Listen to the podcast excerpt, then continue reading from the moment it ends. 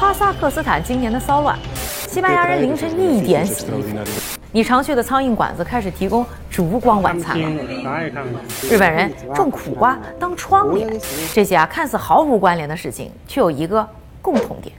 能源危机 Energy crisis Energy crisis energy crisis。其实啊，这个世界上很多事情说到底两个字就能解释，那就是能源。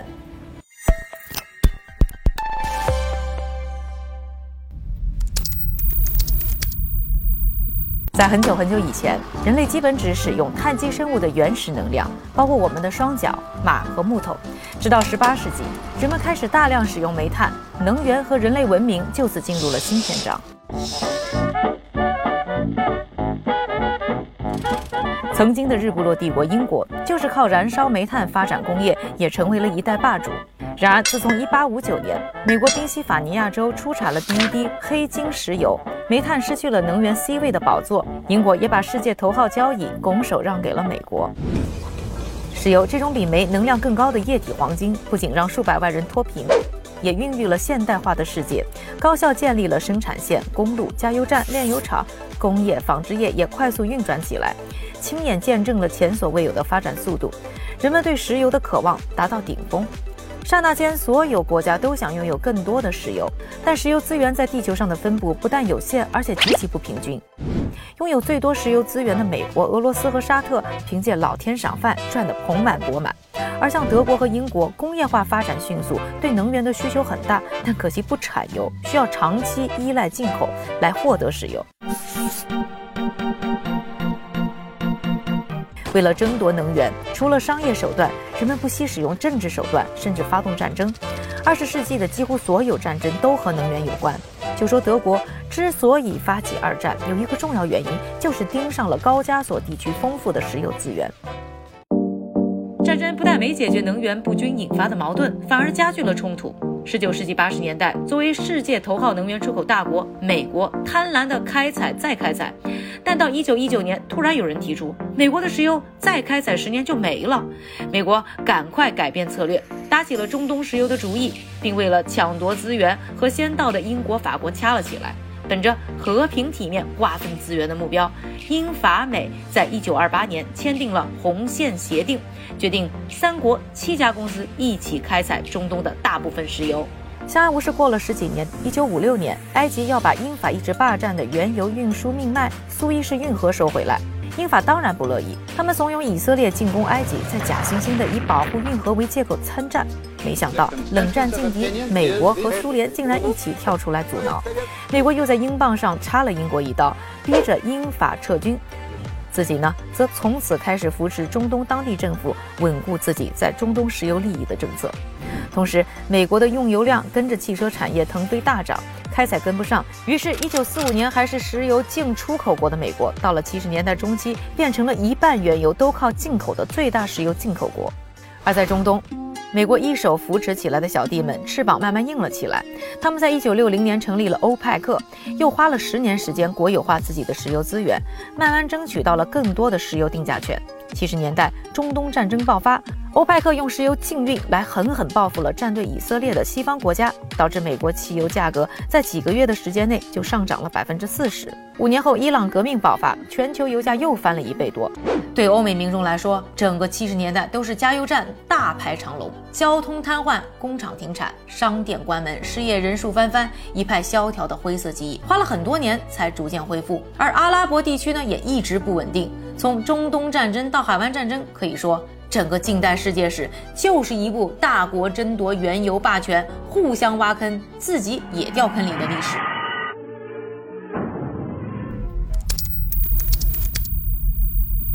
就在大家还在为石油继续你死我活的时候，突然有人意识到环保的问题。一九五九年，在美国石油行业的百年纪念大会上，受邀参加庆祝会的原子弹发明者之一物理学家爱德华·泰勒不识时务地警告石油精英们。我们恐怕需要寻找新的燃料供应了，因为传统化石燃料产生的温室气体足以淹没整个曼哈顿。美国从七十年代起就宣布了一系列能源转型政策，目标就是要做回能源老大。幸运的是，继第一个产出石油之后，美国又是第一个发现天然气的国家。与煤炭、石油相比，天然气造成的空气污染以及对水的消耗都低得多。多亏了丰富的天然气资源和页岩气开采技术，美国在二零一九年终于完成了能源独立的 KPI，在二零二一年底还成为了第一大天然气出口国。除了环保意识的觉醒，很多本身没有能源的国家也从自身能源安全的角度出发，纷纷走上了能源转型之路。欧洲痛定思痛，砸重金开发新能源，目标就是实现能源独立，越快越好。比如英国大力建设风电场，目前风能发电已经占英国全国电力的百分之二十四点八。挪威凭借丰沛的水资源，让水力发电在终端能源消费中占比高达百分之四十六。中国一面大力投资清洁能源，一面和英国、日本、韩国一起先后做出承诺，终止对海外化石燃料或海外煤电的资金支持。如今啊，我们能使用的能源种类远不止石油和煤炭了，却还是像七十年代一样遭遇了能源危机。二零二零年末开始，这欧洲天然气的价格暴涨了近百分之五百。二零二零一年，美国原油的价格暴涨了百分之七十，就连啊要退出历史舞台的煤炭也几乎翻了一倍。嘿，这是为什么呢？二零二零年春天，疫情开始在全球蔓延，各国实行封锁后，人们对能源的需求降低，能源产量也跟随下降。二零二零年的这个能源消耗和碳排放都是有呃减少的。大概在百分之五的这样的水平，我觉得受影响最大的石油，对吧？我们都不开车了。二零二零年，原油价格一度跌到每桶不到十一美元，上次遇到这个价位还是一九九九年。半年后，各个国家先后解封，恢复经济，最先需要的就是能源。而这种高需求遇到了低库存，再加上严寒的冬天以及供应链的短缺，就组成了一场能源危机的完美风暴。不到一年，原油的价格从最低十一美元涨到了最高八十四美元，翻了近八倍。除了石油，这场危机带动了所有传统能源一起涨价，包括天然气和煤。除了这些客观原因，大国博弈依然不缺席。美国的死对头俄罗斯拥有全球第一大天然气储备。刚建成的北溪二号原本啊要承担欧洲天然气供应近一半的缺口，现在遇到乌克兰和俄罗斯的紧张局势，能源上一直跟俄罗斯竞争的美国趁机逼着德国和其他几个欧盟国家放弃俄罗斯天然气。北溪二号最终泡汤，美国成了这场利益纠葛的大赢家。而俄罗斯乌克兰开战后，油价更是突破一百三十美元一桶，估计啊这个价位是所有产油国都想看到的。在这场危机中啊。最值得关注的就是受影响最严重的欧洲地区，是目前的全球新能源发展走在最前列的。二零二零年，欧盟国家的可再生能源发电量已经首次超过了化石燃料。整个能源结构当中啊，这个欧洲的可再生能源的合计占比都已经高达了百分之六十二点三了。问题来了，这次能源危机下，为什么新能源就帮不上欧洲的忙呢？呃，即使像德国、丹麦、挪威这样的这种可再生能源比例非常高的国家，那我们看到，其实它同时也会有比较高的这种化石能源，特别是德国，德国还有比较高的这个化石能源比例。虽然它已经有退煤的计划，而且经济体本身很很大，所以从这个角度来讲的话，我觉得欧洲其实已经看到能源供应在转型当中的这种必然要面对的这种困难，这个过程。是一帆风顺的，这个是绝对是不可能的。二零二零年，全球清洁能源发电量占总发电量的百分之二十九，其中水电是应用最广泛的可再生能源，占全球总发电量的百分之十六点八，其次是风能，占比百分之六，然后是太阳能，占比百分之二。新能源发展的头一大问题就是不靠谱。作为欧洲光照最好的国家之一，德国非常依赖太阳能。能碰上阴雨绵绵的日子，也是一点办法没有。一年也见不到几回太阳的英国，正好利用自己漫长的海岸线资源来发展风能。恰恰去年的英国经历了一个没有风的夏天。挪威和丹麦也分享了同样的问题。在水资源丰富的南美，巴西拥有世界第二大水电站，却在去年经历了近百年来最严重的干旱，水电站水位降至历史最低。哦，对了，我们还没说到核能。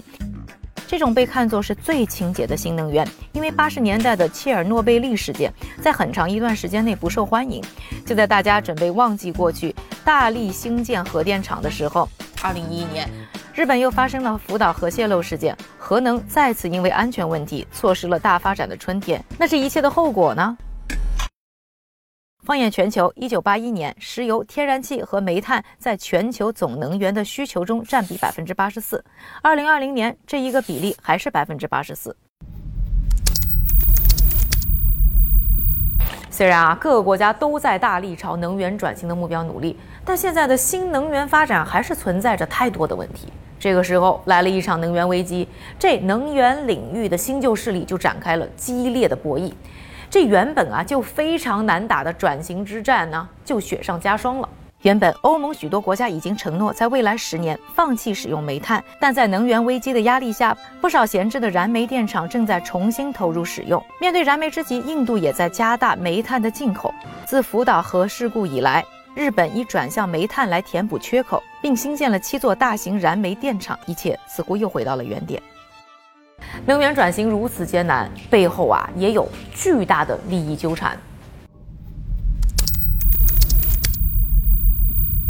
虽然呢过程如此艰难，但是能源转型是势在必行的，很多国家依然把它作为重要国策。我们一般都认为能源是经济的血脉嘛，就是如果血脉不能够顺畅的流动，那经济也会啊受到很大的影响。我们经常说科学技术是第一生产力，但是能源其实是让这个第一生产力能够发挥作用的这种基础。能源安全啊，是国家竞争力的底气。全球能源版图呢，正在处于新旧交替、动荡多变的时期。能源转型呢，也势必带来政治格局的变化。对于中国来说，是挑战，也是机遇。未来如果要实现碳中和，可能煤炭要减少到百分之五，甚至为零，这个是非常挑战的一个事情。那与之对应的，为什么这个还很重要？就是煤炭行业还有很高的就业，就是煤炭采掘、洗选，大约还有三百万人的就业。然后煤电行业也大概有五十万人左右的就业。那怎么样来解决好？这些人群的生计啊，他们啊在转型过程中会受到比较大的影响。还有就是有很多低收入的人群，他依赖煤炭作为能源的主要来源，比方说取暖也好、做饭呀等等啊，这些他还是依赖煤炭作为能源来源。事实上，中国也做得很好啊，中国在很短的时间内风。光装机现在都是全球第一，水电、核电的装机规模啊，就是算清洁能源啊，也也是啊，在啊全球第一，所以呃，这个都是很了不起的进步。作为一个中国人，回想一下四十年前的中国是什么样的？四十年前是一九八二年，你会发现这个变化真的是难以想象。无论是从应对气候变化来讲，还是对于空气质量改善，还是环境质量改善来讲，我觉得这个。转变是真的是，啊，利大于弊，啊，很明显。中国有关碳中和的承诺，不仅体现了大国的担当，对环境和人类命运的责任心，更重要的是啊，能源产业的转型期也是大国之间政治格局的洗牌期。抓住了它，就抓住了未来的发展权，抓住了大国博弈的砝码。不知道啊，是不是未来的格局依然是得能源者得天下？但是啊，能源这张牌。我们一定要拿好。